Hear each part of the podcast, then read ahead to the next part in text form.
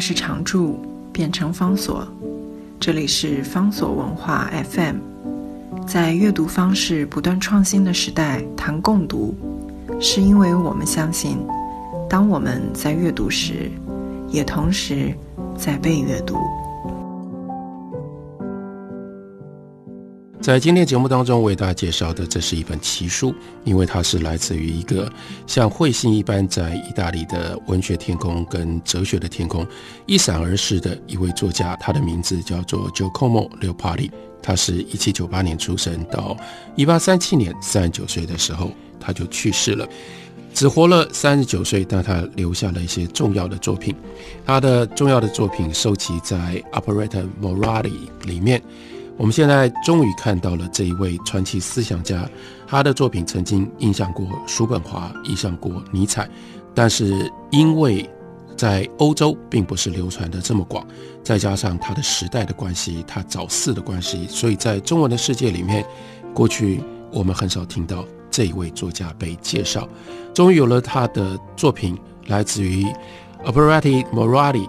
中间二十篇的作品被选出来，集结成为《时尚与死亡的对话》。《时尚与死亡的对话》这个书名来自于其中的一篇对话。刚刚讲到了全它的重要的文集叫做《Operetta Morali》，指的就是道德教训的轻歌剧，意味着把他能够想象的重要、可以启发人类智慧的内容，用一种对话。像是在轻歌剧舞台上面那样轻巧，而且带有幽默，有的时候甚至带有讽刺意味的对话的形式，把它写下来。这个角色，一个角色是 mod，一个角色是 Mot，这就是运用了在意大利文里面这个两个声音的相近性。mod 指的就是时尚或者是流行当下所产生的现象。而 mort 是死亡，所以把这两个在意大利文里面声音非常接近的字，把它化身成为抽象的角色，放在想象当中的那个舞台上面，让他们对话。这个对话开头的时候，那就是 mode，也就是时尚或流行，他叫喊着 mort，死亡啊，死亡啊，死亡夫人，死亡夫夫人。然后本来死亡不愿意理他，他说：“你的日子还没到。”等到日子到的时候，就算你不喊我，我会出现。然后接下来，他们两个人在见了面之后，莫达就告诉他说：“你不认得我吗？”死亡讲的这句话有非常非常特殊的象征意味。他说：“你应该知道我的视力不佳，而且我没有佩戴眼镜。英国人磨的镜片没有任何一副适合我，就算有，我也不知道应该戴在哪里。”虽然很短的一句话，但这是我们经常会感受到的。死亡好像不是精确的选择应该的对象。有多少时候，我们都会觉得，为什么会死亡用这种方式降临在像是错误的对象？所以用 Leo Party 他的这种形象象征的写法，就是告诉我们，死亡基本上是个大近视，而且他不会戴眼镜，所以。死亡经常降临在错误的地方，或者是错误的时刻。死亡因为近视眼，所以他认不得在他眼前的莫达是谁，所以莫达就说：“我是你妹妹啊。”死亡说：“我妹妹。”他就说：“对呀，我们两个人都是由衰败所生的，这是来自于意大利文跟概念上面的相邻性。那死亡是带来衰败，但是。”借由这种方式，刘帕利要提醒我们，所谓的流行，流行是随时会衰败的。所以莫达接下来又讲了这句话，他说：“我们都喜欢无常，也就是快速的变化，消失会把东西给弄不见了。我们也都乐于见到脚下的苍生万物分崩离析。只不过你用你的方式喜欢，我用另外一种方式喜欢。”莫大他就更进一步推展，他认为自己跟死亡如此亲近的地方，我就可以提醒大家，你可以想象一下，什么叫做流行的现象。刘帕蒂讲的这段话，跟我们今天面对的许多流行的现象，新开的店、潮店、排队店，或者是会让大家一窝蜂想要去打卡拍照的各种不同流行的现象，这都是 mod，。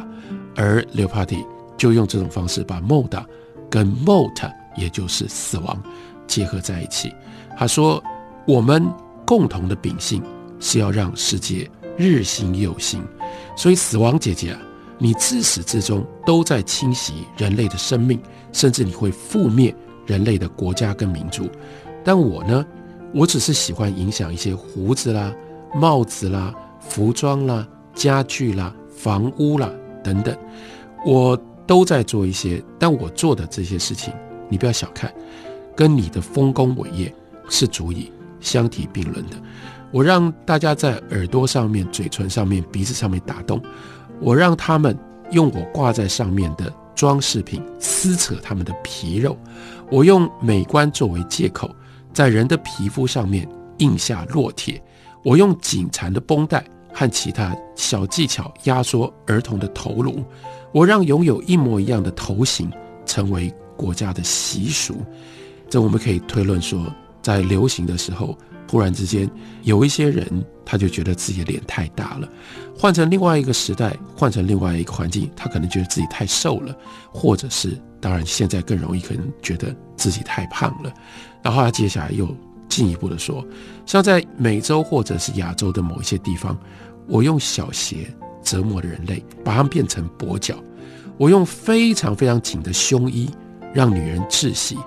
以至于他们的眼珠都快要从头颅里面要爆发出去了，哇！我还有太多太多这种小伎俩，我有成千上百的这种小玩笑，我也常常威胁利诱那些高雅的人类去忍受数不尽的日常疲劳跟不适应。有些人甚至爱我爱到光荣的丢了性命，我就更不要讲那些人类为了要追求时尚，为了要追求流行，所以。服从我而付出的各种不同的代价，例如说头痛啦、伤风啦、发炎啦、发烧啦，有的是每一天烧，有的是两天烧一次，有的是三天烧一次。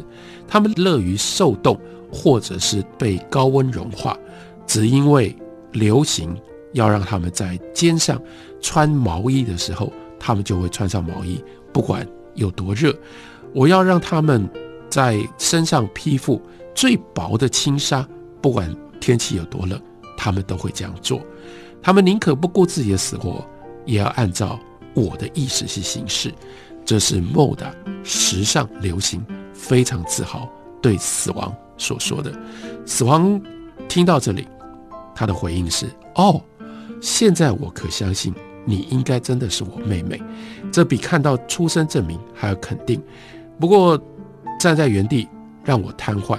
你要是能够跑，你就跟我一起跑起来吧。不过你要记得，死亡的脚步很快，你不能拖拖拉拉。我们一边走，如果你跟得上，我们就可以一边说。那抱歉，如果你跟不上我的脚步，我也我就只能说，看在我们两个姐妹关系，如果死亡构成了，我就把所有的这些留给你，当做新年的贺礼。哎呀。这个时尚高兴的不得了，流行高兴的不得了，他就说：“赛跑，你还以为你可以跑得赢我？而你会跑，我也会跑。你不喜欢站着不动，我跟你讲，我更不能够站着不动。如果站着不动，我就会死掉。来吧，让我们跑吧，我们一路聊。好，死亡接着说：既然我们系出同源，那你应该要服从我，或者是你应该要扶走我的事业。”流行这个时候仍然是带着这种骄傲的口吻说：“嘿，我早就这样在做了，比你想象的还要多呢。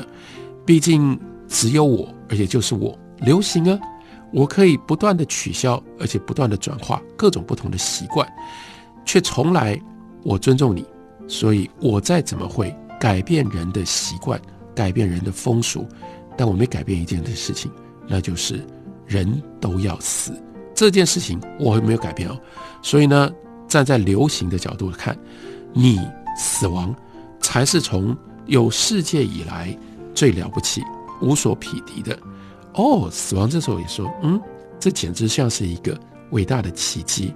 你没有试着去做任何你做不到的事啊。流行就说，哎，我刚刚在强调是，我没做这个事，是因为我尊重你。那你以为是我做不到吗？那就是你对流行太无知了。死亡就说，听你介绍那些跟死亡无关的风俗也够久了。这样吧，我要你像一个好妹妹一样，现在你来帮我，帮我的事业推动我的事业，让我的事业可以比现在做的更便捷、更有效。时尚流行就回答说。我刚刚已经说过，有一些有利于你的业务了。例如说，为了服从我，这些人他们冒了多少的生命的危险，甚至有些人真的就为了追求流行就死了。不过我还可以更进一步的跟你说，我会做或做到的。尤其是现代，我一点一滴的引导大众，不要再去实践或者是相信保健身体的各种不同的方剂或者是运动。取而代之的呢，是只有百害无利的各种无穷的花招，我可以用来缩短世人的寿命。除此之外，我也向大众介绍一些风俗与礼仪，让这个存在不论从身心角度听病，都是生不如死。所以，如果用死亡的事迹来称呼这个时代，应该是实至名归。他要讲的是什么？他要讲的是，在那样的一个环境底下。流行所创造出来叫人去追流行的那种虚荣，那样的虚荣到后来会使得人不断的败坏你的身体，败坏你的心灵，以至于一直不断追求流行，到后来你会疲惫，你会麻木，以至于你会发现，当所有的一切都是这样，我眼花缭乱，一直不断的追逐改变，那活着非常非常辛苦，还不如死亡。可以带来宁静跟休息，这就是时尚与死亡的对话，非常特别的六 party 的奇想。